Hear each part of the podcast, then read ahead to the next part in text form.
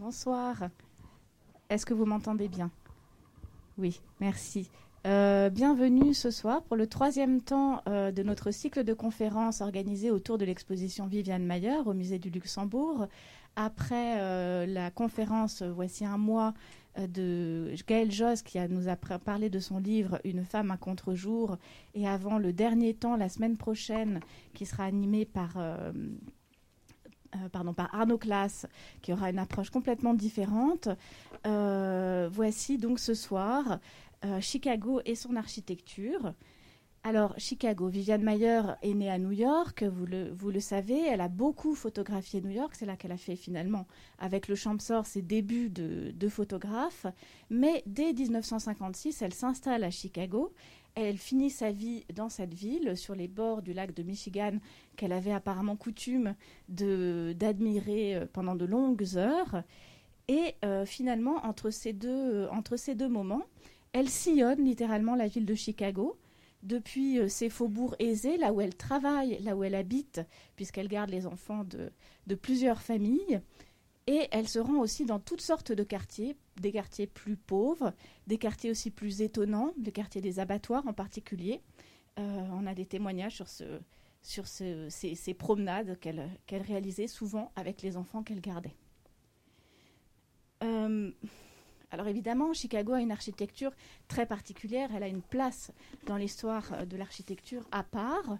Et euh, Viviane Mayer photographie cette ville. On a plusieurs vues de l'architecture, mais euh, elle donne aussi finalement à cette, euh, à cette architecture une place un peu à part. Il me semble que, euh, on en parlait un petit peu tout à l'heure, ce n'est pas seulement un décor pour elle. Excusez-moi.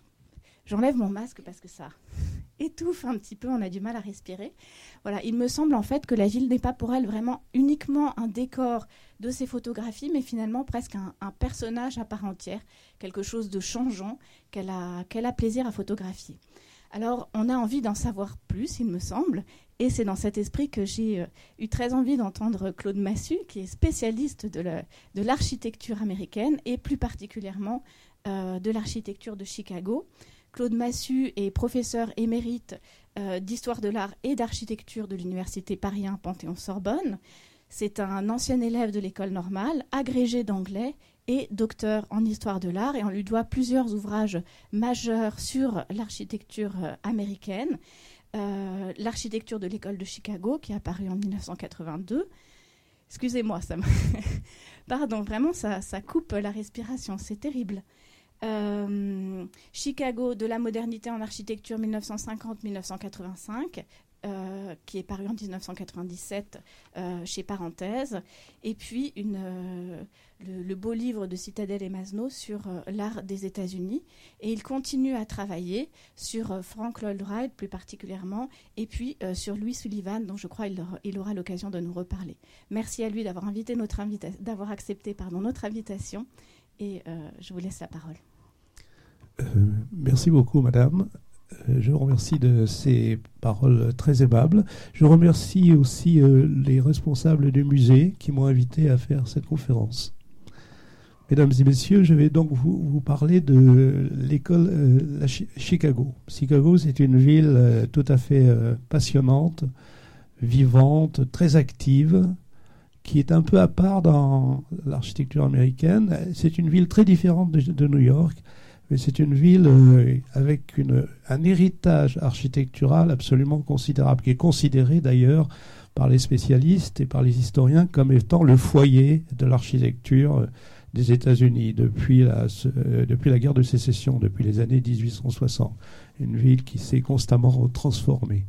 Alors bien entendu, j'ai vu l'exposition Viviane Mayer. Je l'ai regardée très en détail. Et l'architecture, évidemment, euh, apparaît. Vous savez que Gaël Joss, euh, pas Gaël Joss, j'ai vu en lisant le livre de Gaël Joss que euh, donc Viviane Mayer était arrivée en 1956 à Chicago, après avoir été à New York. Elle était gouvernante d'enfants et jusqu'en 1973. Donc c'est une période, euh, vous verrez, euh, très active euh, du point de vue de l'histoire de l'architecture à Chicago, 1956-1973, et qui correspond aussi, je, soulignerai ultérieurement. Ça correspond également donc au mandat du, maire de Chicago, Richard Daley, qui a régné sur la ville pendant de très nombreuses années. Et à cette époque-là, la ville s'est beaucoup transformée. Alors j'ai regardé évidemment donc cette exposition, j'ai vu que évidemment Viviane Mayer n'est pas une, euh, euh, une photographe d'architecture. Néanmoins, il y a évidemment, quand on regarde bien et quand on connaît le lieu, évidemment, il y a de l'architecture de Chicago qui apparaît évidemment. J'ai pu repérer les lieux, bien sûr, hein, les endroits, à tel endroit où ça a été euh, pris. Donc je vous en dirai quelques exemples au fur et à mesure de la, de la conférence. Euh, la ville de Chicago est une ville qui, est très, qui a toujours été très mobile du point de vue euh, social, du point de vue euh, géographique. c'est la raison pour laquelle d'ailleurs les sociologues, il y a une, école de sociologie urbaine qu'on a appelée l'école de Chicago, qui est très active et qui a justement étudié beaucoup ces phénomènes. En fait, les zones résidentielles, les zones pauvres ont beaucoup bougé euh, dans, l'histoire de, Chicago. Je vous en montrerai à partir de, quelques, quelques exemples. Alors, je me propose donc de vous faire un panorama assez rapide, en fait, euh, j'espère, euh, mais évidemment assez succinct d'une certaine manière, compte tenu du temps qui m'est imparti, donc de vous montrer l'évolution de cette ville. Alors, commençons par une vision un peu touristique, mais qui est qui vous donne un petit peu le cadre. Hein. C'est une ville qui est en, bordure du lac euh, Michigan. Euh, donc il y a toute une lakefront, il y a tout un front du lac qui est extrêmement euh, important. Donc une, ça c'est quelque chose de très très important. Le, territoire est plat, il n'y a aucune colline ni quoi que ce soit, donc aucune éminence. Donc c'est vraiment la, la, prairie au sens américain du terme, c'est-à-dire la grande plaine. Hein. On est vraiment dans un territoire totalement, euh, totalement euh, plat. Le bord du lac est assez spectaculaire, avec évidemment des gratte-ciel. Tout ça est quelque chose. Euh, je voulais commencer par justement vous montrer cette vue un peu touristique, mais qui, donne bien quand même la fascination que peut exercer cette, cette ville hein, à partir du, du lac Michigan. Voilà. Euh, voilà, quelques exemples. Et nous allons euh, démarrer tout de suite avec cette ville qui a connu une croissance absolument étourdissante tout euh, depuis au, cours du 19e siècle. C'est une ville vraiment inscrite dans la modernité, dans le, disons dans le dernier quart du 19e siècle et, au-delà bien sûr. Donc c'est vraiment une ville qui est née pratiquement de rien alors voyons. Donc au, début du 19e siècle, euh, ici vous avez une, gravure qui représente donc euh, l'emplacement de Chicago en 1803. Il y a un fort qui s'appelle le fort Dearborn, euh, dont l'emplacement est encore inscrit sur le, trottoir de, Chicago. Nous avons ici, c'est une, image de 1803 en effet, après la vente de la Louisiane euh, par Napoléon aux tout jeunes États-Unis, donc euh, on a construit ce fort, évidemment euh, pour se protéger des tribus indiennes environnantes, et aussi pour accueillir des trappeurs, enfin des, des pionniers qui, qui passaient dans, la région. Mais donc rien du tout, en fait, que ce fort à l'emplacement de, Chicago. Chicago, voilà ce que c'est. C'est deux, deux, ce qui euh, donne une, espèce de repère géographique, c'est qu'il y a deux, une rivière, Chicago River, euh, avec deux branches, la branche nord et la branche sud, avec une embouchure. Euh, ici, vous avez la ville en 1833 et ce qui va constituer en fait le, point de départ de la ville, c'est justement ces, embouchures et puis ce lien avec, euh, grâce à la construction de canaux, avec le, le bassin du Mississippi. Remarquez déjà qu'on dit donc la ville est fondée officiellement en 1833. Euh, à cette époque, il y a encore très très peu d'habitants. Il y a une, croissance démographique qui est absolument euh, incroyable. Enfin, il y a quelques milliers d'habitants en 1830, quand la ville est fondée en 1833. remarquez ici que vous avez quelque chose de très caractéristique qui est le, découpage de l'espace urbain en lots carrés ou rectangulaires, ce qui permet la vente, la vente de ces, euh, de ces lots. Donc euh, la construction, en fait. Donc c'est assez typique finalement des villes euh, nord-américaines. 1830. La ville se développe, elle va se développer avec, vous voyez déjà, dans cette image de 1850, vous avez déjà des, elle s'étend vers le sud, vers l'ouest également, et vers le, vers le nord, au nord de la Chicago River. en 1860, la ville compte environ 100 000 habitants. Donc on est passé en espace de quelques décennies à, voilà, 100 000 habitants. Euh, la ville est une ville euh, où euh, les conditions topographiques, géologiques ne sont pas favorables. En fait, c'est une ville assez marécageuse et ce qui a posé beaucoup de problèmes d'ailleurs aux ingénieurs pour construire des gratte-ciel. On n'a rien, pas du tout le sous-sol granitique de Manhattan. C'est quelque chose d'assez euh, donc assez mou, assez flottant. Donc il faut construire avec des, radiers, des, fondations extrêmement profondes. Et au début, dans les années 1850, euh, euh, la municipalité décide de relever le niveau du sol d'environ 1,50 m hein, pour justement assainir la ville. Et vous avez ici, donc vous voyez, à l'aide de vérins, euh, on s'est amusé à déplacer un certain nombre de, bâtiments. Donc, euh, voici euh, une vue à vol d'oiseau, donc dans les années 1850-1857, donc à la veille de la guerre de sécession. Le long de la, de la rivière, donc il y a plusieurs industries qui se sont présentes. Il y a en particulier euh, les silos à grains, puisque ça va devenir le grand centre commercial des, des, céréales. Euh, le bétail aussi, qui va se prendre se développer après la guerre de sécession. Également le bois de construction, euh, timber, qui va être aussi très très important. Et puis, ce qui est très important aussi, c'est les chemins de fer. Vous voyez qu'au premier plan, vous avez une espèce de, comme ça, de, digue sur laquelle euh, circule un train. Donc Chicago va devenir aussi un nœud euh, du réseau ferroviaire transcontinental euh, américain à partir des années 1850.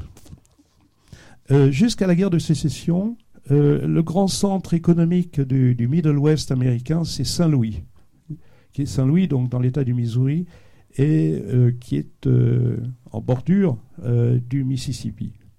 Et puis l'État du Mississippi, étant un État esclavagiste, a donc perdu, si je puis dire, c'est la guerre de sécession. Et en fait, immédiatement après la guerre de sécession, en fait, Chicago va supplanter Saint-Louis, qui va péricliter et c'est le grand centre, le grand centre euh, du, Middle West va devenir Chicago de façon euh, irrémédiable. Donc, là, on est dans les années 1860.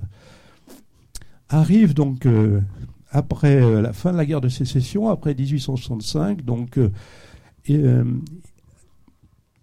une catastrophe arrive euh, qui n'est pas propre à Chicago. Il y en a eu aussi dans d'autres grandes villes américaines, comme par exemple à San Francisco ultérieurement. Un grand incendie en octobre 1871. Alors, on a ici des photos, des, gravures qui montrent ce qu'a été l'ampleur de cette catastrophe.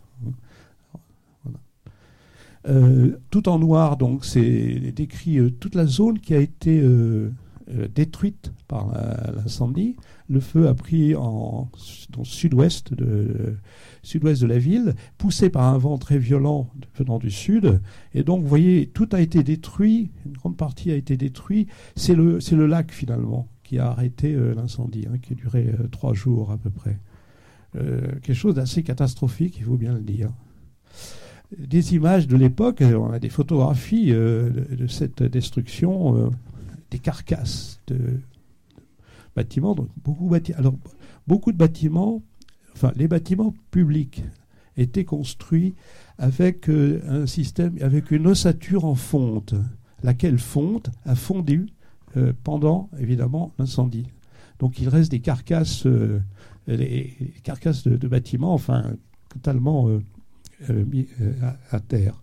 Et puis bien sûr, il y avait aussi beaucoup de bois qui étaient utilisés, des bâtiments en bois, donc aussi ça a accéléré bien sûr l'ampleur de la catastrophe, y compris avec des trottoirs hein, en bois, etc. Donc voilà, donc, donc catastrophe qui a eu des conséquences très importantes. Voici une autre gravure euh, on a beaucoup de, documents de l'époque. Je voulais juste, à titre anecdotique, vous dire qu'il n'y a qu'un seul bâtiment qui a subsisté euh, de cet incendie, c'est le, le, château d'eau, Water Tower, euh, qui est un bâtiment de Boyington de 1869. Oscar Wilde disait que ça ressemblait à une, une, poivrière. Il n'aimait pas du tout, et c'est vrai que c'est un château d'eau néo-gothique mais euh, les, les, habitants de Chicago, ils sont très sentimentalement attachés parce que c'est le seul bâtiment qui, a survécu à l'incendie. Hein, vous voyez, au milieu des gratte-ciels comme ça, dans la partie nord de Chicago, on a encore ce, bâtiment qui est pieusement, euh, pieusement conservé. Mais enfin bon, évidemment, les destructions ont été tout à fait importantes. Alors, une chose euh, capitale, c'est que, évidemment, cet incendie a traumatisé euh, les architectes à venir. C'est-à-dire que comment faire euh, une architecture avec des gaines inifuges pour empêcher justement que fondent les structures métalliques. Ça a été un vrai trauma. Donc, on a euh, des systèmes qui ont été inventés pour des gaines, en particulier de terre cuite, pour empêcher justement que se reproduise la même catastrophe qu'en 1871. En, en 1800, dans les années 1890, là, on est à 1 700 000 habitants euh, reçus euh, dans le quartier central du, Loop, ce qu'on appelle le quartier du Loop, c'est-à-dire Loop veut dire boucle en, anglais, c'est le lieu où la, le métro aérien fait une boucle et délimite en fait le quartier, euh, le quartier d'affaires qui est à tous égards le, quartier où se sont concentrées une grande partie des innovations architecturales, mais il n'y a pas que ce quartier-là quand même, heureusement. Alors ici, vous voyez que sur ce, ça, c'est une image des, de 1898, et vous voyez euh, ces carrés noirs, ces petits rectangles noirs indiquent les gares. Donc il y a une importance considérable des lignes de chemin de fer et des gares, vous voyez, qui un peu euh, structurent l'espace urbain et donc euh, amèneront ultérieurement donc, des aménagements effectivement euh, très caractéristiques. Euh, Chicago se transforme à vue d'œil. Enfin, le, poncif, le cliché de la ville champignon, c'était vrai, c'est vraiment ça. Hein. The boom, the boom city, the boom city. Enfin, c'est la ville qui. Tous les voyageurs, c'est extraordinaire quand on regarde les, les, anthologies de voyageurs des années 1800. 80, 90, Chicago, ils étaient complètement fascinés. Cette ville change constamment. Ici, vous avez euh, deux images tirées d'un guide, guide de tourisme. C'est le guide Rand, Rand McNally euh, de 1898 aussi, et qui vous montre une perspective cavalière sur les, bâtiments qu'il faut voir, hein, qu'il faut avoir vu quand vous venez à, à Chicago. Voilà, qu'est-ce qu'il faut voir. À l'exception de d'un bâtiment. Tous les bâtiments que vous voyez ici ont, été, démolis, n'existent plus, en fait. Hein. Euh, je n'ai pas le temps d'entrer dans les détails, mais c'est pour vous montrer que ces bâtiments même, d'ailleurs, ces, immeubles, ces gratte-ciels, étaient considérés comme des choses euh, passagères, enfin éphémères, un investissement, et puis remplacé quand quelque chose était beaucoup plus rentable, etc. Donc c'était quelque chose qui était... la mobilité de la ville c'était quelque chose de, tout à fait euh, essentiel en fait dans, cette caractéristique. Alors, Chicago est, euh, connu pour deux choses. D'abord, euh, à la fin du 19e siècle, donc dans cette période qui était de, développement rapide, d'une part les premiers gratte-ciel, l'invention des gratte-ciel, et d'autre part la maison individuelle, la définition de la maison individuelle américaine. Voyons d'abord euh, ce l'invention de l'architecture de gratte-ciel, euh, qu'on appelle la première école de Chicago. Parce qu'il y a les écoles de Chicago en sociologie urbaine, mais il y en a aussi en économie. C'est l'économie libérale, hein, euh, Chicago School. Et puis il y a aussi la Chicago School of Architecture, l'architecture aussi. la première école de Chicago, on verra qu'il y en a une deuxième après la Seconde Guerre mondiale. Alors de quoi s'agit-il? En fait, dans les années 1880, 1890, début des années 1890, donc on commence à utiliser un système de construction qui est en rupture avec le système classique de maçonnerie, ou bien utilisant un combiné de fonte, d'éléments en fonte, des poteaux en fonte, et puis euh, des éléments euh, porteurs aussi en maçonnerie. En fait, on va utiliser à partir des années 1880-90 l'ossature d'acier, steel frame, l'ossature en, acier. Donc, ici, vous en avez un, exemple. Vous avez ici, euh, qu'est-ce que c'est? Ce sont des poteaux, poutres, qui sont rivés entre eux, euh, qui sont et c'est ça qui est ce Chicago Frame, c'est ce qui va permettre donc euh, une rapidité de la construction, c'est beaucoup plus rapide qu'en maçonnerie, et puis aussi c'est ce qui va déterminer l'échelle des bâtiments. Ça c'est absolument essentiel. C'est-à-dire qu'on peut construire beaucoup plus haut plus rapide, façon beaucoup plus. Et puis, euh, les, sidérurgistes, d'ailleurs, ont proposé aux architectes dans les années 1880, mais vous devriez utiliser euh, la même chose que la technique des rails hein, pour les, le chemin de fer. Pourquoi vous n'utiliseriez pas aussi euh, des, des, poutres en acier? Et c'est ce qu'ont fait les architectes. Et donc, le problème, c'est que faire avec cette ossature hein On est dans les années 1880-90. Les architectes très pragmatiques, très pragmatiques euh, disent mais oui c'est intéressant comme type, mais quand même on ne peut pas laisser complètement euh, visible cette ossature. Il faut l'habiller, il faut l'habiller, il faut la décorer, il faut la. Donc les architectes ont été confrontés à des problèmes esthétiques très très importants. Comment traiter la hauteur d'abord la, hauteur nouvelle et deuxièmement comment les habiller Ici, c'est un, euh, grand magasin, euh, projet, un grand magasin en cours de construction de William le Baron Genet, qui était un ingénieur de centrale euh, qui est établi aux États-Unis. Et si vous regardez l'image sur la gauche, vous verrez que l'habillage, il a commencé. Mais l'architecte ne sait pas très bien comment traiter euh, cette hauteur. Donc il accumule les pilastres, enfin, euh, sur trois niveaux, puis ensuite sur deux, sur, enfin, etc. Donc c'est quelque chose qui embarrasse beaucoup les architectes. Mais la technique, elle est là. Elle, euh, on ne reviendra pas en arrière, et c'est ça qui est absolument essentiel dans cette construction. Mais ça pose évidemment de, de, gros problèmes esthétiques et aussi par rapport à la commande. Lorsque quelqu'un vient vous dire je voudrais un gratte-ciel, euh, tout dépend de savoir comment est-ce qu'on va pouvoir le traiter du point de vue euh, esthétique. Alors cette technique de la euh, de l'ossature en acier, en fait, elle, est le prolongement d'une technique américaine qu'on appelle le balloon frame, la, la charpente ballon. Qu'est-ce que c'est la charpente ballon? Ce sont des constructions de maisons important, euh, à partir d'éléments en bois standardisés, lesquels sont assemblés à l'aide de clous, non pas selon la technique euh, assez sophistiquée tenon mortaise, mais par des clous. Et ça, c'est absolument essentiel, ça a été absolument essentiel dans la conquête de l'Ouest américain parce que n'importe quel pionnier pouvait construire sa maison hein, à partir d'éléments standards avec des clous. Vous avez et donc la, construction à ossature, en fait, les, Américains connaissent et ils sont, et, la, construction de à ossature d'acier était le prolongement finalement de cette euh, technique de construction euh, en bois. Alors, quelques exemples quand même pour montrer que ça n'a pas été simple dans les années 1880. On est dans les années 1885, 1895. Euh, de cette, euh, c'est un peu contemporain hein, de la Tour Eiffel. Euh, donc, comment traiter cette hauteur? Ici, vous avez le, un bâtiment très célèbre de Chicago. là, j'ai une photo ancienne euh, c'est le bâtiment Rookery qui est des architectes Burnham et Root de 1885, superbement restauré, très très bien restauré. Mais là aussi, vous voyez que euh, l'architecte a accumulé des, références euh, hindoues, un peu romanes. Enfin, c'est un bâtiment avec un revêtement de briques on essaye de lui donner un côté palatial, hein, parce que c'est à la fois euh, un, bâtiment.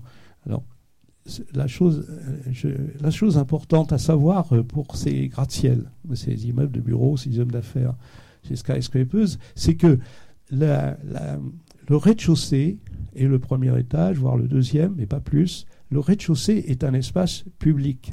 Donc très ouvert et on fait en sorte qu'il y ait un maximum de gens qui rentrent dans la cour euh, de ce gratte-ciel avec qui sont souvent des plans en U ou en, ou en carré avec une grande verrière qui inonde donc le, le, rez-de-chaussée.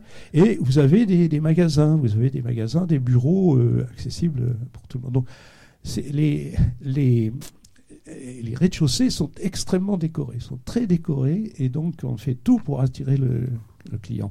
Ici, par exemple, vous avez l'entrée monumentale de, cette, euh, de ce bâtiment, avec une arche en plein cintre euh, d'inspiration de un architecte qui était très imprégné de, du, roman français qui s'appelle Richardson. Mais vous voyez, l'entrée massive, on, on, montre que voilà, il faut, vous pouvez entrer, et euh, c'est là qu'il faut entrer pour faire ses, courses. Alors c'est un bâtiment remarquablement bien, bien conservé euh, et qui a l'intérieur est vraiment superbe. Alors j'ai une photographie ancienne qui vous montre un, un, escalier puisqu'il y a aussi une mezzanine dans cette partie euh, au rez-de-chaussée, euh, qui a été dessiné par Frank Lloyd Wright, l'architecte euh, que j'en parlerai tout à l'heure. Voilà. Mais donc il y, a, vraiment un décor, enfin très très important. C'est très très important dans. Il peut y avoir des mosaïques, il peut y avoir toutes sortes de décors, en fait, des, vitraux, etc. Enfin, c'est vraiment quelque chose qui est extrêmement travaillé. Ici, c'est toujours de William le baron Genet, pour vous montrer, euh, c'est le Home Insurance Building, qui n'existe plus, qui est de 1885, et les, historiens euh, insistent sur le fait que c'est la première fois que dans les étages euh, supérieurs, l'ossature en acier a été utilisée. Voilà, c'est pour ça.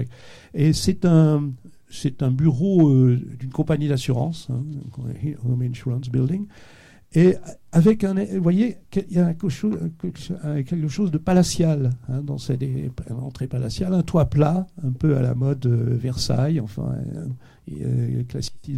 Euh, c'est quelque chose de tout à fait intéressant. Et on voit qu'il y a l'architecte a superposé des étages sans vraiment arriver à une unité hein, de, ce bâtiment. On verra que ça va poser des problèmes pour les, les architectes hein, par la suite.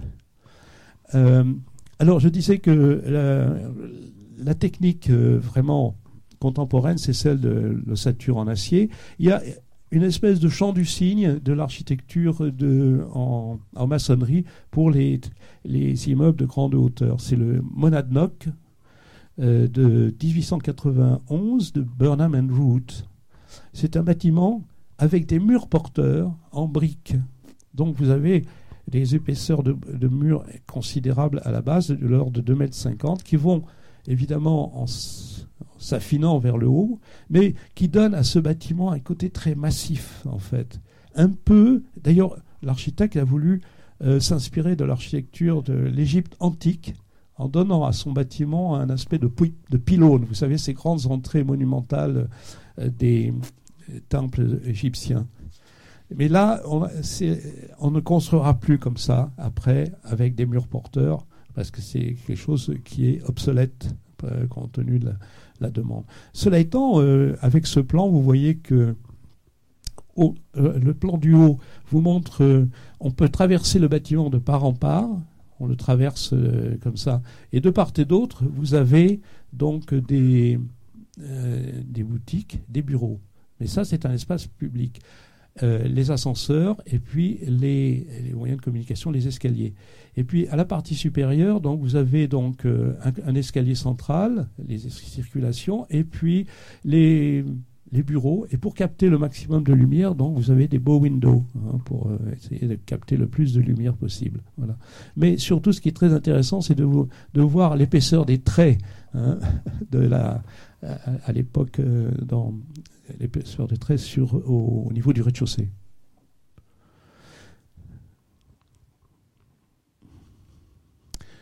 Voilà. Donc euh, le bâtiment existe toujours et il est bien, bien conservé. mais évidemment, il est assez austère. Et donc l'architecte avait demandé pas de décoration, ce qui fait que le bâtiment en même temps est, obsolète par, par, sa technique et en même temps assez révolutionnaire parce qu'il n'y a pas de décor. C'est vraiment le, l'état, le, matériau à l'état brut. Ici, c'est le Market Building de euh, des Roches de 1895.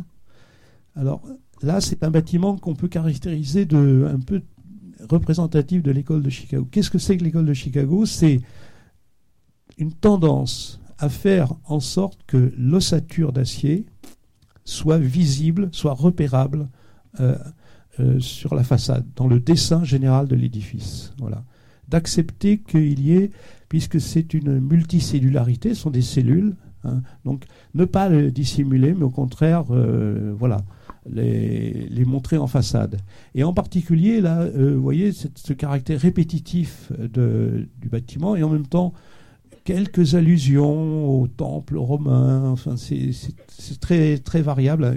Manifestement, l'architecte, les architectes ont été un peu embarrassés.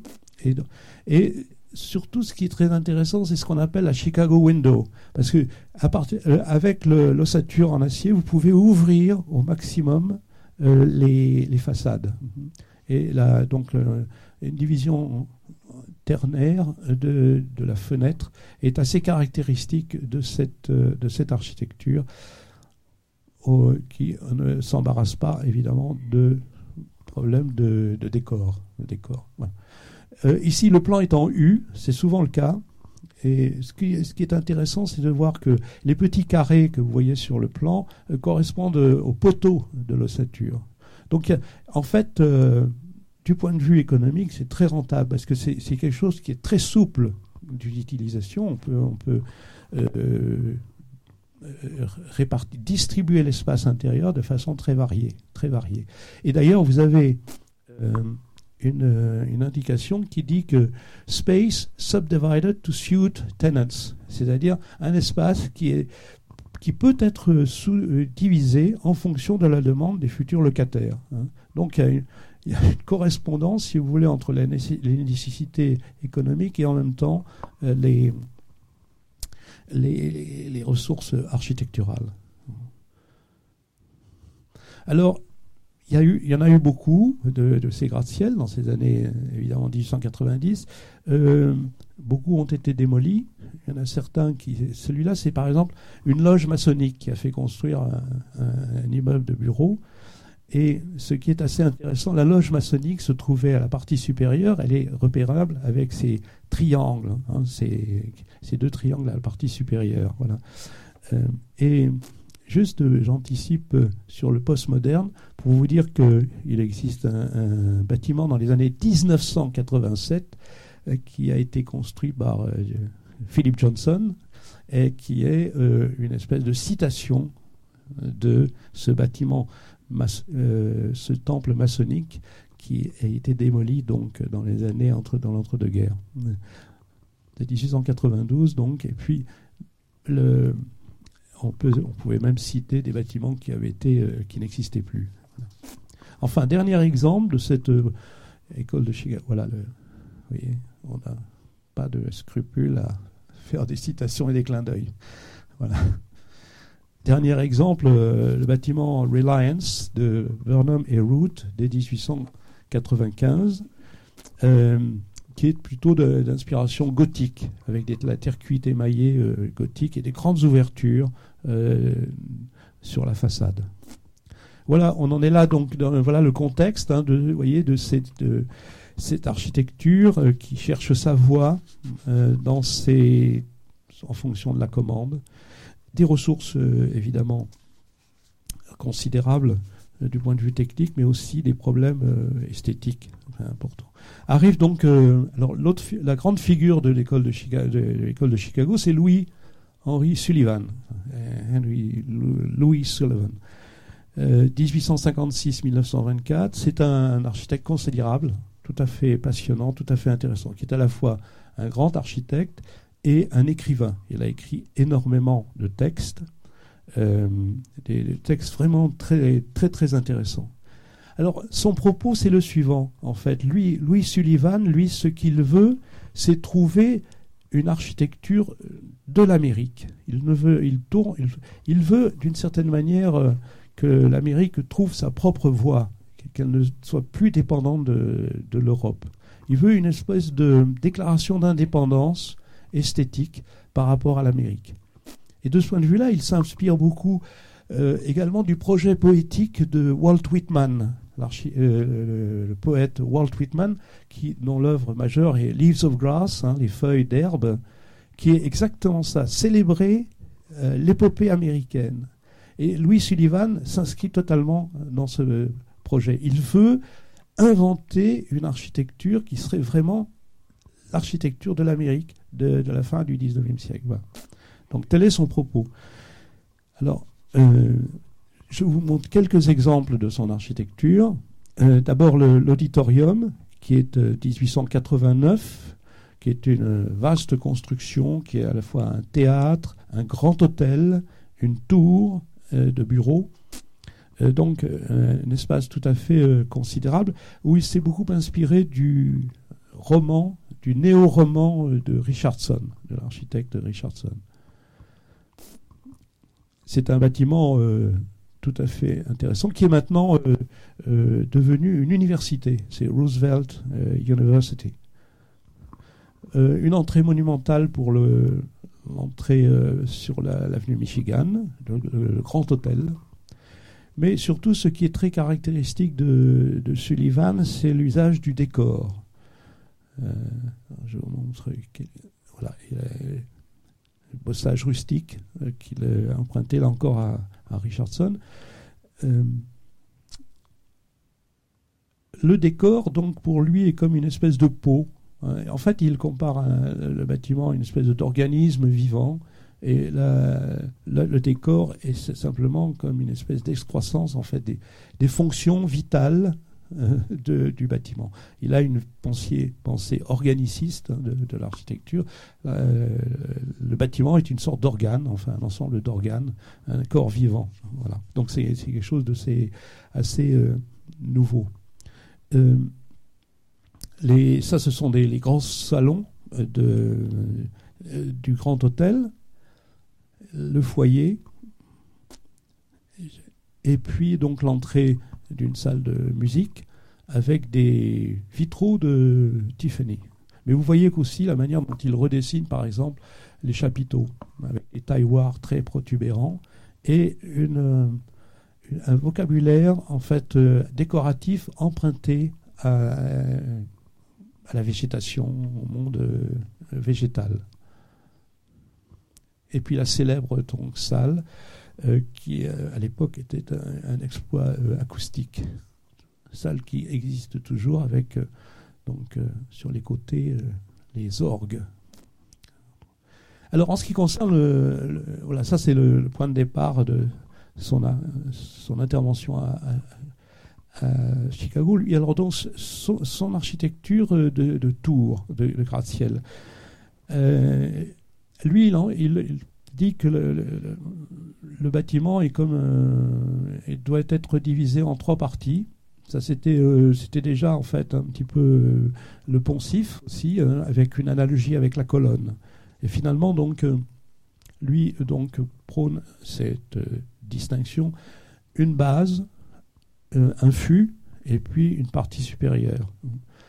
Euh, il, le légitime ça en disant qu'il y a des fonctions différentes, donc il doit y avoir des formes différentes. Hein. La fonction euh, accueil, marchand au, rez-de-chaussée dans les premiers étages, puis ensuite une fonction identique, hein. chaque euh, étage a la même fonction de bureau, et puis, dit-il, à la partie supérieure, eh bien, ce sont les fonctions euh, organique du bâtiment, c'est-à-dire chauffage, euh, machinerie d'ascenseur, etc. En fait, pour lui, c'est tout à fait euh, donc comparable à un organisme vivant. Ici, c'est la vieille bourse de Chicago, Old Stock Exchange, qui est démolie, mais qui a été il y a eu beaucoup de destruction de, Sullivan, de bâtiments de Sullivan, beaucoup, enfin un certain nombre, dans les années 1960.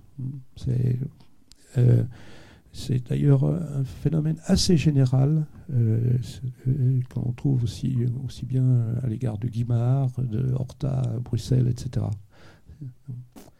L'entrée monumentale, comme vous voyez, donc toujours très marquée.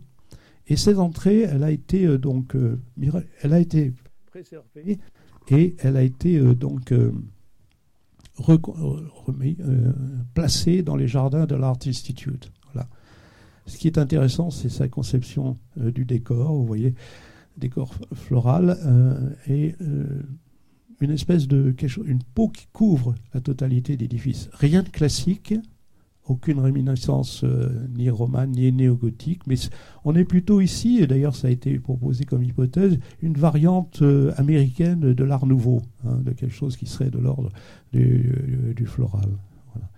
La salle des transactions, la salle des, euh, des, marchés hein, de, la, de, cette bourse qui a été euh, très minutieusement reconstituée à l'Art Institute, qui, qui, montre bien, en fait, là c'est un chef-d'œuvre de Sullivan, euh, qui montre justement toute son originalité par rapport au tenant de l'école de Chicago. Voici quelques exemples de, son décor. Je n'ai pas le temps de m'apesantir là-dessus. Euh, en technique au pochoir. Hein, voilà. Quelque chose de très délicat.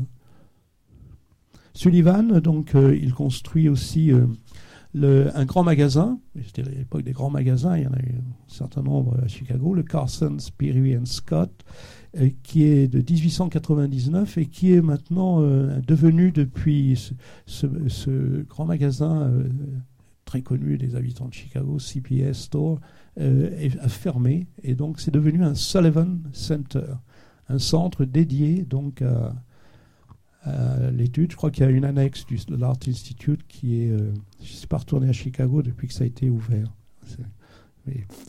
Alors, ce bâtiment donc euh, a été très commenté. Ce qui est plus, le, vous avez ici le, euh, le bâtiment tel qu'il apparaissait dans les années 60, 70. Mais à l'origine, donc il y avait une corniche, comme vous voyez très bien, et cette corniche a été euh, détruite. Bon, il y a une grande régularité de la façade, mais surtout, ce qui est très intéressant, c'est la partie basse. En fait, ce sont les, les décors en fonte que, avec Sullivan justifiait ce décor en disant que c'est toute la grâce euh, féminine.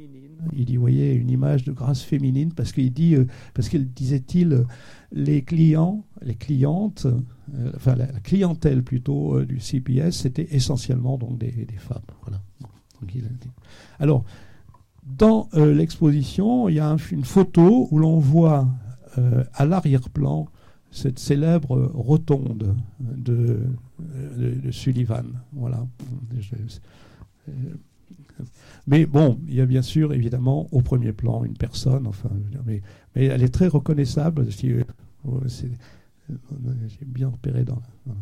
C'est un chef-d'œuvre, hein, chef-d'œuvre de, Sullivan.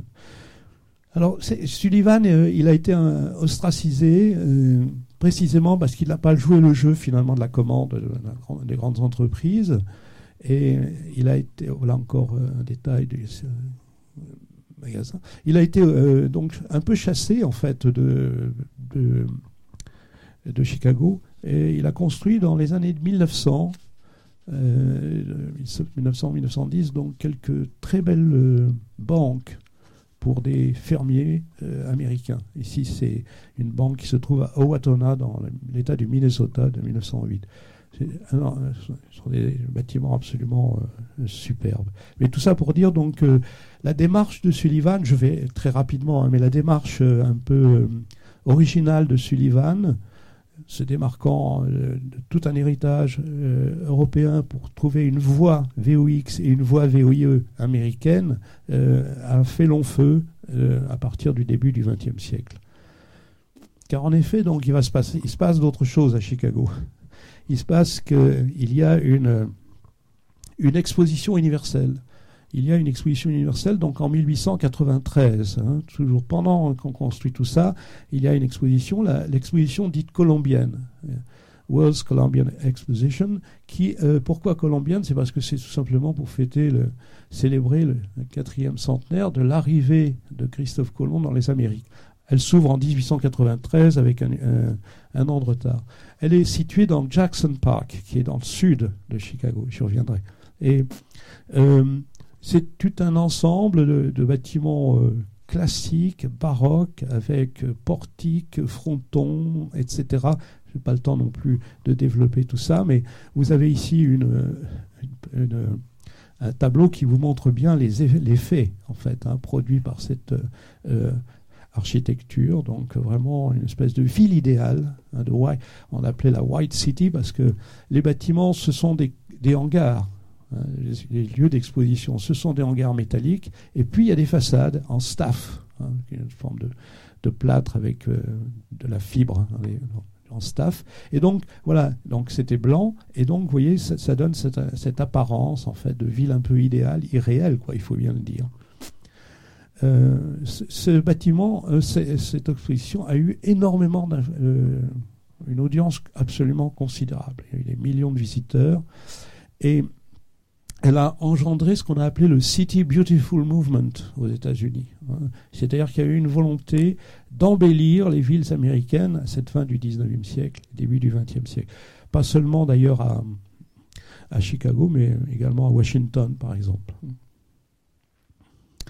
Alors ici, c'est Jackson Park. Là, vous voyez, avec les pavillons, euh, électricité, etc. Enfin, tout ce qu'on pouvait trouver dans une euh, une exposition universelle de cette époque. Inutile de vous dire que euh, Sullivan a critiqué d'une manière violente cette exposition en disant mais c'est le retour en arrière, enfin on est, on est, on des Américains, on, nous impose cette architecture euh, néoclassique d'inspiration beaux-arts, comme on disait, de l'école des beaux-arts de Paris.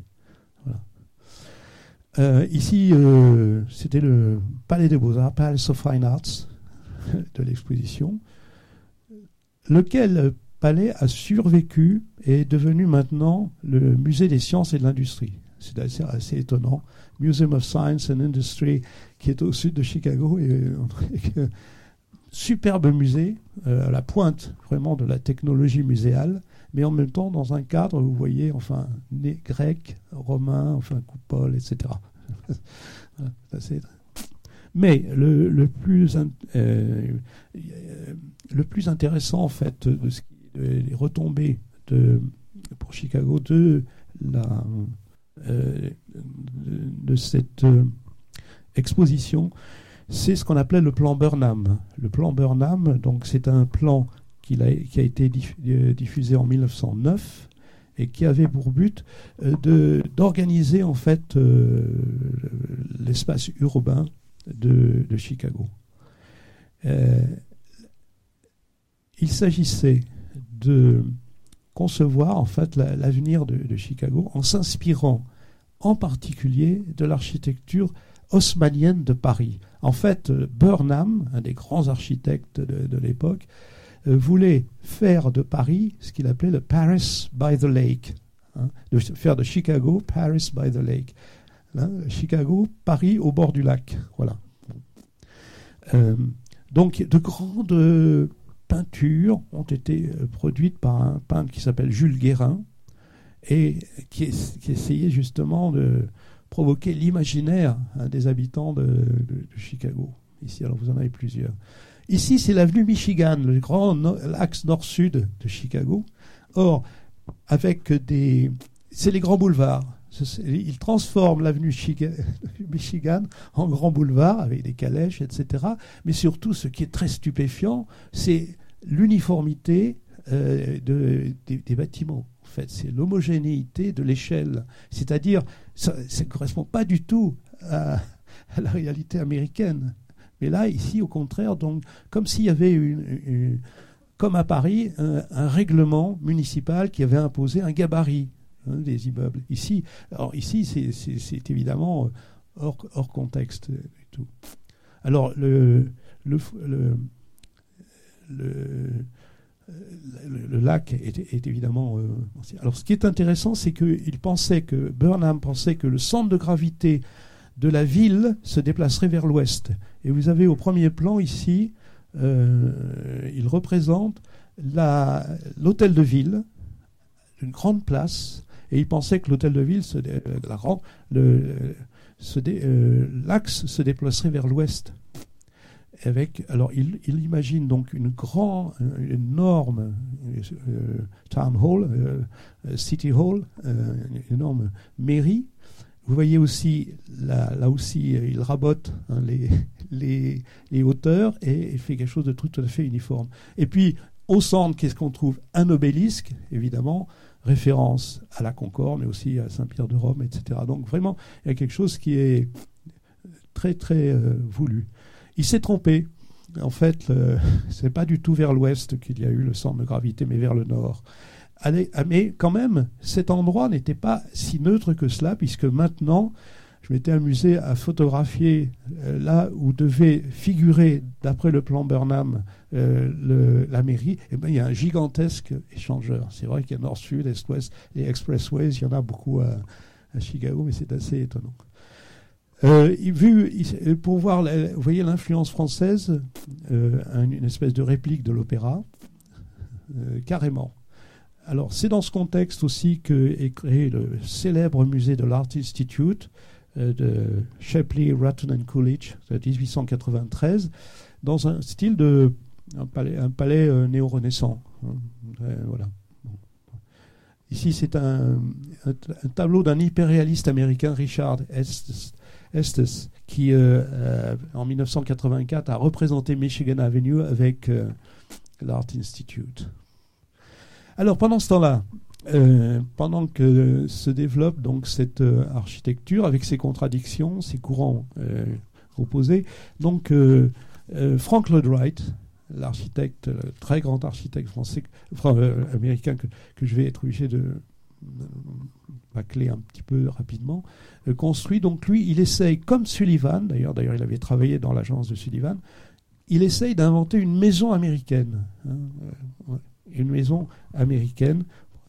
Et c'est ce qu'on appelle donc euh, l'école de la prairie, the Prairie School, les, maisons de la prairie, the Prairie Houses. Il a énormément construit à l'époque, hein, dans les années 1895-1910.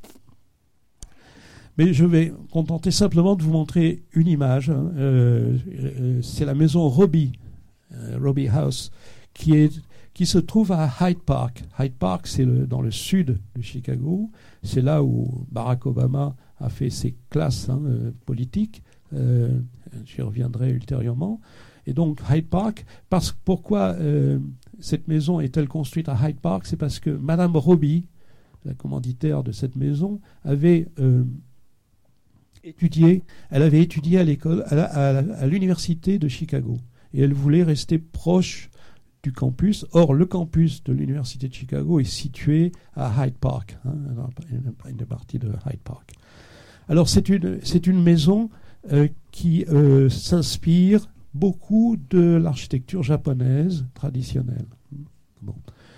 Euh, une, une maison tout en longueur, avec comme axe la cheminée. Ici, c'est donc une représentation plus tardive, mais qui montre bien l'horizontalité. Pourquoi l'horizontalité? Parce que l'architecture est supposée reproduire en fait les lignes de force du paysage. Et quelles sont les lignes de force du paysage? Dans la prairie, dans les grandes plaines eh Bien, c'est évidemment l'horizontalité. Donc l'architecture est une espèce d'écho en fait de cette euh, euh, euh, ligne fondamentale du paysage. D'autre part, Wright voulait casser, les, limites entre l'intérieur et l'extérieur d'un édifice. Il voulait que le, bâtiment se prolonge dans l'espace environnant et en même temps que l'espace environnant entre hein, d'une certaine manière dans la maison. Ce qui fait qu'il y a des débords de toit absolument considérables. Il y a des porte-à-faux très considérable. Et, les, et c'est un jeu, ce que, Wright appelait euh, la destruction de la boîte, hein, destruction of the box. Ici, vous voyez qu'il est représenté dans ce recueil Fastfood avec euh, sous un angle néo-japonisant. Hein. c'est, comme si c'était euh, une espèce d'estampe japonaise. D'ailleurs, il était très, très connaisseur de toute la culture japonaise. Alors quelques images pour montrer donc euh, l'horizontalité, euh, l'effet de superposition. Et évidemment ici on est dans une autre tradition. Il tourne le dos complètement à l'école des beaux arts, à toute la culture européenne, à la culture de la, la Renaissance, pour s'orienter vers tout autre, tout, un tout autre héritage et inventer un langage nouveau. Les parapets servent à souligner l'horizontalité. Le débord des toits est très considérable, euh, très spectaculaire souvent. À l'arrière-plan, vous avez l'église de la church, la Rockefeller Church de l'université de Chicago, financée par Rockefeller. Donc c'est pour ça. Un effet de superposition, d'étagement, un peu comme une espèce de petite pagode, d'une certaine façon. Euh, chose de c'est un chef-d'œuvre euh, absolu qui répond à une esthétique très différente de celle de Le Corbusier, par exemple, ou d'autres grands architectes, très différents. Et puis au centre, donc, euh, la cheminée. Et puis l'espace, pas de cloison. Hein. Il y a une fluidité de l'espace, une continuité de l'espace. Et la cheminée, parce que c'est l'axe euh, vertical, c'est le lieu de rassemblement de la famille. Euh, c'est euh, l'image du pionnier. Hein. Autrefois, les, maisons, les cabanes de pionniers, il y avait aussi l'importance, en particulier les premiers pionniers de Nouvelle-Angleterre, l'importance de, la cheminée. Donc, il s'inscrit là aussi dans une tradition euh, américaine. Donc, je, n'ai que cette photo à vous montrer, mais c'est le, évidemment l'œuvre les autres œuvres majeures de, de, Wright, je le signale quand même, sont à Oak Park, Oak Park, c'est une banlieue résidentielle à l'ouest, environ à 25 km à l'ouest de Chicago. C'est là où on trouve son agence, euh, Unity Temple, enfin de très nombreuses maisons. Mais en fait, euh, euh, globalement, il y a énormément de maisons au nord, en particulier aussi au nord de Chicago. C'est vraiment un, patrimoine tout à, fait, tout à fait considérable. Et je peux dire que je, je suis assez fier parce que j'ai contribué avec d'autres, avec d'autres experts, à l'inscription de Frank Lloyd Wright euh, sur la liste du patrimoine mondial de l'UNESCO, hein, qui a été euh, en 2019, 2019 a été inscrit. Une dizaine de maisons euh, de, Wright. Voilà. Après la, seconde guerre, après la Première Guerre mondiale, il y a un événement assez considérable qui est le, un concours qui a été lancé en 1922 euh, à Chicago pour reconstruire la tour du Chicago Tribune, qui est le, journal populaire de, Chicago. Euh, énormément d'architectes ont, concouru à ce euh, concours. Je vous en montre trois, exemples. À gauche, c'est le le, le, projet qui a été retenu de Hood et Howells en néo-gothique. Ensuite, donc, vous avez le, le projet de Walter Gropius. Walter Gropius était à l'époque le directeur du Bauhaus. C'était le, représentant de la modernité architecturale. Puis ensuite, vous avez euh, Adolf Loss, l'architecte autrichien. Et enfin, euh, Eliel Saarinen, un architecte euh, finlandais. Eliel Saarinen. Alors, euh, d'abord Loss, Adolf Loss, donc lui propose une, construction, un, projet en forme de colonne dorique, hein, démesurément euh, agrandie. On s'est toujours interrogé pour savoir si c'était sérieux ou pas. Euh, on peut discuter. Euh, de ça. Voilà le projet de Adolf Loos, qui est une espèce de clin d'œil aussi euh, au terme colonne, hein, qu'on trouve dans le monde journalistique, bien sûr, mais aussi à l'analogie euh, du gratte-ciel avec la colonne, hein, donc comme une espèce de. Je vais le prendre au pied de la lettre, enfin, c'est poncif hein, de, l'architecture. Voilà. C'est vraiment de l'architecture alors moderniste, c'est-à-dire donc structure, ossature. Alors là, ici, c'est de l'ossature en béton armé, avec, il cite même la fenêtre de Chicago. Hein. il fait une référence, une révérence aussi à, la tradition de, Chicago. Et donc, euh, sans décor, sauf une entrée curieusement assez monumentale avec cet auvent. Mais le, bâtiment le plus important, c'est celui de Eliel Saarinen. Eliel Saarinen il a, par un jeu des masses, il a, il a orienté, si vous voulez, le, le, mouvement Art déco, les architectures Art déco, donc dans les années 20 et 30 en particulier à Chicago et à New York. C'est celui-là qui a été classé second, mais qui, par rapport à l'histoire de l'architecture, a eu le plus d'importance, parce que l'autre est évidemment paraissait euh, complètement dépassé, anachronique lors de sa construction, puisque vous voyez, il est traité comme une cathédrale gothique. Nous sommes en 1925, hein, alors qu'à l'époque, euh, donc, il y avait quand même un souci de renouvellement. Euh, alors, on sait bien qu'il y a eu toujours une dimension religieuse dans l'architecture de gratte-ciel, qu'il fallait faire cathédrale du commerce, mais quand même, ce bâtiment a été pendant longtemps un peu regardé de très haut euh, par les habitants de Chicago, jusqu'à ce que finalement, bon, il fait partie du paysage, donc on l'accepte en fait. Hein, ça. Surtout à l'époque. Oui, L'entrée est, très typiquement euh, néogothique. Enfin, voilà. Inspiré la tour de beurre euh, de la cathédrale de Rouen.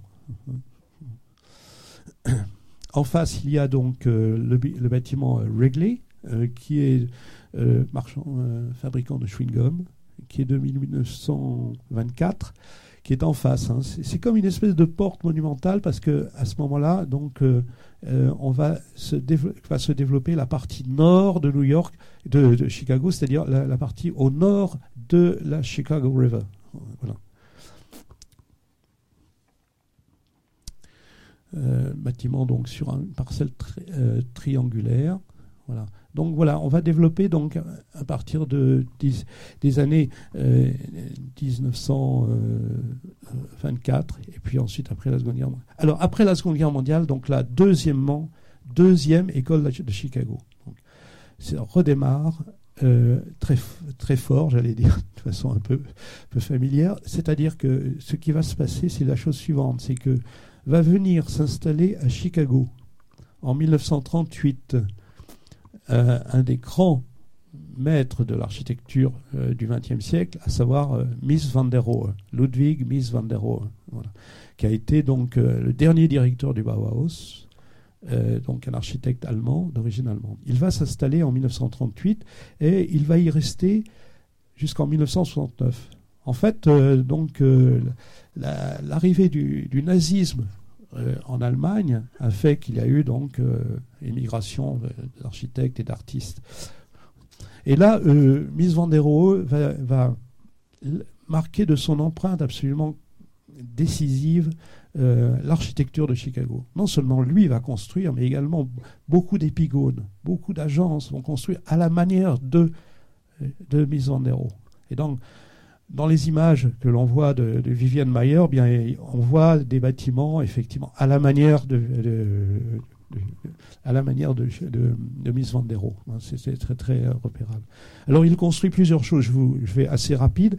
Il a été, euh, il a, il a construit les tours, des tours d'habitation en bordure du lac Lakeshore Drive, en bordure du lac, euh, de 1951 ce sont deux structures euh, un peu reprenant l'héritage finalement, hein, l'affiliation avec la première école de Chicago, euh, très, une trame géométrique très euh, parfaite en fait, d'une certaine manière très régulière, et sans aucun décor, toit plat. Avec deux, deux, voici la construction qui vous montre bien aussi la, la pérennité hein, du, système de construction. Ici, c'est absolument contemporain de la maison de Le Corbusier, enfin la cité, de, la cité de Le Corbusier à Marseille. Donc on a là euh, deux partis pris différents hein, euh, euh, sur l'architecture post-Seconde Guerre mondiale. Ici, c'est l'architecture métallique, très peu de béton aux États-Unis c'est vraiment le métal qui voilà. Donc ce sont des constructions qui nous paraissent maintenant extrêmement euh, austères, mais qui ont été euh, extrêmement discutées. Il faut dire quand même que quand on regarde de près, il y a là un souci du détail très, très intéressant. Alors, euh, Miss est, il est à il est professeur dans un institut de technologie qui se trouve au sud de Chicago, dans le South Side, euh, qui est l'Institut euh, IIT, hein, Institut de technologie de l'Illinois. Et là, il va devenir professeur d'architecture et il va construire l'école d'architecture qui s'appelle Crown Hall. C'est de 1956. C'est un chef-d'œuvre de l'architecture de, de, Miss, euh, avec une, référence, une réflexion sur la structure, des éléments porteurs, des éléments de raidissement, des éléments simplement. Il n'y a, a, pas de gratuité. Tous, les, tous les éléments ont une fonction euh, structurale. À l'intérieur, donc, euh, une absence totale de cloison. Donc, euh, pas toujours facile, il faut bien le dire. Moi, j'avais rencontré des architectes qui m'ont dit que c'était pas évident, hein, parce qu'il n'y a pas de cloison. Enfin, c'est quelque chose de pas facile. Cela étant, c'est une sorte, on a parlé de villa palladienne du XXe 20, siècle. C'est la mesure, euh, un objet euh, parfait, hein, euh, idéal dans ses proportions. C'est ça que, que voulait faire voilà, Miss Vandero. Voilà. Donc une architecture très exigeante et qui a été beaucoup, beaucoup copiée. Y compris sur le site de, ce campus, et un œil exercé peut voir la différence entre ce qui a été construit par Miss et ce qui a été construit par les suiveurs au, centre-ville de Chicago, il avait construit le centre fédéral avec, euh, comme à la défense, hein, d'une certaine manière, euh, euh, un stabile de Calder, un flamingo, le, flamant rose. Voilà. Et puis ici, je vous montre un dernier, le, l'IBM Center, le IBM Building, euh, vous voyez que le, bâtiment est posé comme ça, sans aucun lien avec le contexte euh, urbain, qui, qui a été évidemment très critique. À gauche, vous avez Marina City. C'est une ville dans la ville qui a été construite par euh, Bertrand Goldberg dans les années 1960, dans, un, dans le but de faire revenir au centre-ville des gens de la classe moyenne aisée qui habitaient dans les dans, les faubourgs, enfin très, très éloignés. Et donc pour les faire revenir, donc on a fait construire des, une marina, une marina euh, de, euh, dans ces années 1960, avec euh, théâtre, enfin immeubles de bureaux. C'est ce qu'on appelait des, la, perspective de city within a city, une ville dans la ville. Hein. On fait des, espèces de, de, morceaux autonomes de ville hein, dans, dans la ville. Alors, dans les années 60, euh, euh, fin des années 60, euh, il y a une tendance au gigantisme hein, à Chicago, un petit peu d'ailleurs comme à New York. Le, et donc, on construit de plus en plus haut. Y avait, on pense qu'on peut construire même un kilomètre de haut, etc. deux exemples de, ça à Chicago, c'est le John Hancock Building John Hancock Building, en forme de pyramide tronquée de 1969, 100 étages, euh, des appartements, euh, piscines, euh, magasins, stations de radio. Enfin, on peut, à la limite, parking, on peut vivre en autarcie complètement dans cette ville sans en sortir. C'est et puis l'autre, euh, donc là, c'est quelque chose qui s'est imposé avec toujours la, réflexion structurale. Donc on montre les contreventements en acier euh, apparents, ce qui d'ailleurs n'est pas très commun. Je connaissais des personnes, j'ai plusieurs fois dans ce bâtiment. C'est assez curieux de voir cette grande barre qui, vous, qui cache le, paysage. C'est curieux. Bon, là aussi, euh, critique parce que le bâtiment est posé comme ça, sans aucun lien avec la ville. Et donc là aussi, ce sera une des critiques ultérieurement. Et puis la tour Sears, qui est maintenant la Willis Tower. La Willis Tower, donc c'est la de 1974, 443 mètres de haut. Et le euh, l'architecte euh, que j'ai rencontré, avec qui j'avais euh, discuté, je lui avais dit, mais ça ressemble beaucoup à un projet constructiviste des années 20. Il n'avait pas été content que je lui dise ça. non, il n'y avait, rien de soviétique là-dedans. C'est purement euh, une question technique. Mais enfin, ce bâtiment a été euh, pendant longtemps, euh, comme ça, le phare un peu de, l'architecture de, Chicago. il faut dire qu'il est assez impressionnant, mais c'est vraiment le champ du signe de cette tendance au gigantisme, hein, parce qu'il est de 1974, donc là c'est vraiment, euh, après on passe à d'autres préoccupations euh, architecturales et on ne construit plus aussi, haut. Alors l'ex World Trade Center à, New York participe exactement de ce mouvement. Il y avait d'ailleurs à l'époque une compétition entre New York et Chicago pour construire le plus haut gratte-ciel. Alors on en arrive maintenant je vais tenir les délais.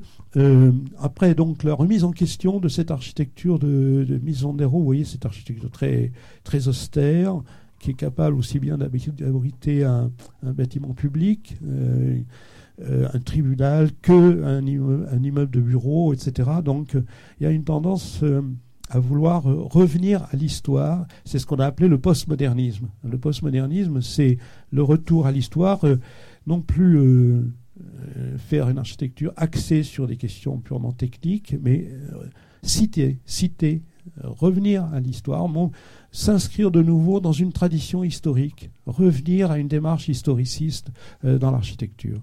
Alors, je vous en donne deux exemples. Le premier exemple, c'est de, toujours de cette agence Skidmore, Owens Merrill. ici, c'est la, tour NBC, la, qui s'occupe donc de télécommunications de 1989.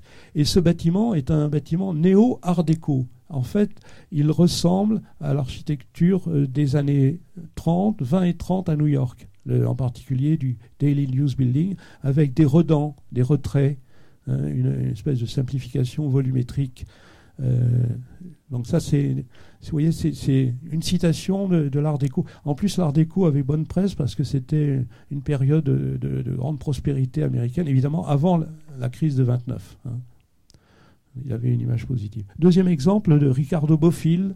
Bofill, l'architecte euh, que l'on connaît, euh, a construit à, Chicago. Et là, lors de mon premier voyage, j'étais passé au pied de ce gratte-ciel et vous voyez qu'il y a l'ossature, il n'y a plus qu'à l'habiller. Et la fois suivante, il, s'était habillé avec un fronton. Voilà, c'est du gratte-ciel classique, néoclassique. L'invention ne cesse euh, à Chicago jusque et deux, trois, choses restantes de, euh, à Chicago. D'abord de, Frank Gehry, donc euh, très célèbre pour avoir construit en particulier la, fondation Vuitton. Donc construit à Grand Park. Alors Grand Park, j'ai oublié de dire que donc le, un des, ce qui est resté du plan Burnham, euh, c'est essentiellement la préservation le long euh, de la rive du lac Michigan euh, d'un ensemble de parcs. Ça, c'est vraiment quelque chose de très frappant quand on va à Chicago. Ils ont su préserver, malgré les appétits qu'on peut bien comprendre, deviner euh, des promoteurs immobiliers. Donc il y a une, série de parcs. Et en particulier au centre de Chicago, euh, dans le, centre près, au niveau du Loop, il y a ce qu'on appelle Grand Park. Euh, Grand Park est, célèbre parce que récemment parce que c'est là que Barack Obama a célébré sa victoire. Vous savez, en novembre 2018, et, de, 2008, pardon, 2008, il a célébré sa victoire à Grand Park, étant lui-même de, Chicago. Donc il y a la partie nord hein, de, Grand Park et puis la partie sud. Là, c'était la partie sud. Dans la partie nord, donc c'est euh, Franck Gehry qui a aménagé euh, ce, cet auditorium euh, de plein air. Quelque chose d'assez spectaculaire. Il faut dire qu'il y a eu des, c'est ce qu'on appelle le parc du millénaire, euh, Millennium Park euh, de, 1900, de 2004. C'est un auditorium de plein air et là il y a, un treillis de métal qui en fait contient le système de sonorisation. C'est un lieu très prisé par les habitants de Chicago en fait. C'est vraiment quelque chose de très intéressant mais il devait y avoir aussi une exposition universelle qui n'a pas été réalisée. Enfin, c'est très typique de l'architecture de, Frank Gehry. Euh, autre, autre exemple, voilà. il s'agit de l'Art Institute. Il y, a, il y, a, eu plusieurs extensions à l'Art Institute, mais le dernier en date de 2009, donc c'est l'aile moderne, Modern Wing, de Renzo Piano le grand architecte Renzo Piano, une œuvre absolument superbe qui est tout à fait dans la lignée de cette architecture très, très, très linéaire, enfin très claire, et un peu extérieur finalement à tout héritage de Chicago. Il construit aussi beaucoup, il a construit à New York, enfin toujours dans le même, un peu dans toujours le même type de vocabulaire architectural. Alors je terminerai par cela, la Trump Tower, parce que Trump Tower, bien sûr, il y a une Trump Tower euh, de 423 mètres qui est construite en 2009 euh, et qui, euh, comment dirais-je, est vraiment au centre de Chicago. C'est vraiment euh, une affirmation de, puissance. Hein, c'est à la fois un hôtel et les appartements, etc. Euh, mais ça n'empêche pas quand même qu'il faut quand même noter que cette ville de, Chicago a toujours été euh, gérée par, des, par les, démocrates. Hein. c'est une ville démocrate. Et en 2019, il y a la première femme noire et la première personne homosexuelle qui a été élu à la mairie de Chicago. Hein. Il s'appelle Laurie Lightfoot. Donc, il y a Trump, mais il y a aussi euh, la tradition démocrate de, de, Chicago. Alors, sur, sur le, dans le, je, reviens maintenant euh, très rapidement. Je, termine mes conclusions par rapport au, au maintenant que je vous ai montré un petit peu ce panorama très rapide, euh, par rapport à l'exposition. Donc on voit plusieurs fois dans l'exposition Grand Park. Il y a des clochards, il y a des gens euh, qui sont sur un banc. Euh, dans Grand Park, Michigan Avenue, il y a plusieurs photos sur, prises Michigan Avenue avec quelques bâtiments de Sullivan et de Albert des Roches qui sont à l'arrière-plan, je signale. Alors, je vous ai parlé de la rotonde du Carson Peary Scott, donc ça c'est clair. Euh, il y a également euh, euh, le séjour de voilà, il faut que je me dépêche. Le séjour de Vivian Mayer correspond exactement au mandat de Richard Daley, hein, le, maire. Richard Daley, d'ailleurs, qui apparaît en titre. Il y a des photos d'un titre de journal Chicago Tribune et il y a Daley qui apparaît. Donc, elle était à l'époque à Chicago, dans les années 50, 60, 70, début des années 70, exactement comme Daly. Il a fait beaucoup de démolitions, beaucoup, il y a beaucoup de démolitions, il y a beaucoup de chantiers. Hein, il, a il a impulsé beaucoup de choses, euh, Daly. Donc ça, on le voit très bien. Il y a euh, la Madison Street est une grande artère est-ouest de Chicago. Je comprends qu'elle se soit promenée dans cette, euh, cette avenue.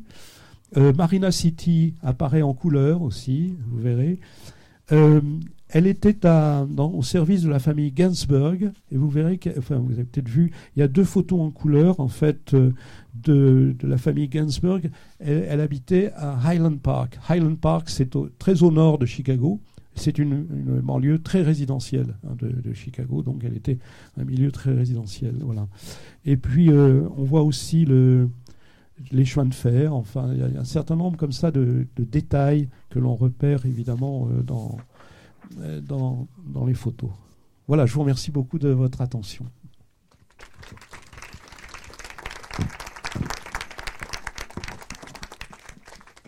Merci beaucoup, c'est idéal. On a le temps pour quelques petites questions, mais on va devoir être euh, parti pour 8 heures. Je vois qu'on nous surveille, mais je pense qu'il y a comme ça suscite beaucoup de, beaucoup de questions.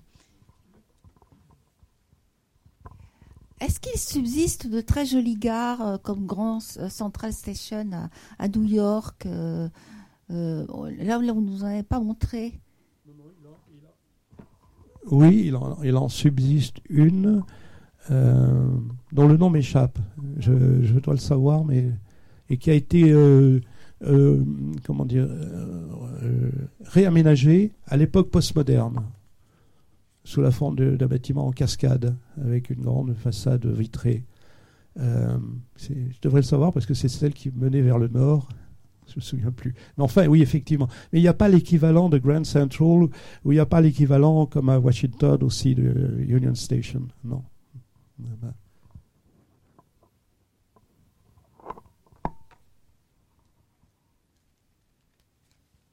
Moi, je me, je me permettrai juste une question. Euh, dans ces grandes tours, en particulier les premiers gratte-ciel que vous avez montré pardon, de la fin du 19e siècle, donc il y a des magasins en bas, des bureaux et euh, aussi une partie euh, de logement. C'est des immeubles qui sont en fait multifonctions? Certains, oui. Par exemple, celui que je vous ai montré, la loge maçonnique, par exemple, on pouvait, il y avait un grand magasin, il y avait aussi des appartements, il y avait aussi, c'était multifonctionnel. Ça dépendait beaucoup de, du commanditaire, en fait, euh, beaucoup du maître d'ouvrage. Et, donc finalement, tout le monde, enfin, il y, avait une, une, habitation, y compris dans le centre-ville et dans les parties. oui, absolument. Euh, oui, oui. oui, oui quelle matière était la base de ces immeubles C'était un genre de grès Ah oui. Euh, oui, euh, du granit quand même, là, les grosses granit, euh, Sullivan. Euh, du grès, pas tellement, c'est plutôt New York. Hein, c'est, plutôt, c'est vraiment du bossage de, grès. Oui, le granit aussi un peu, oui, je pense à Sullivan, oui. oui. S'il n'y a pas de, de questions, je vous remercie encore à nouveau pour cette belle conférence. Merci.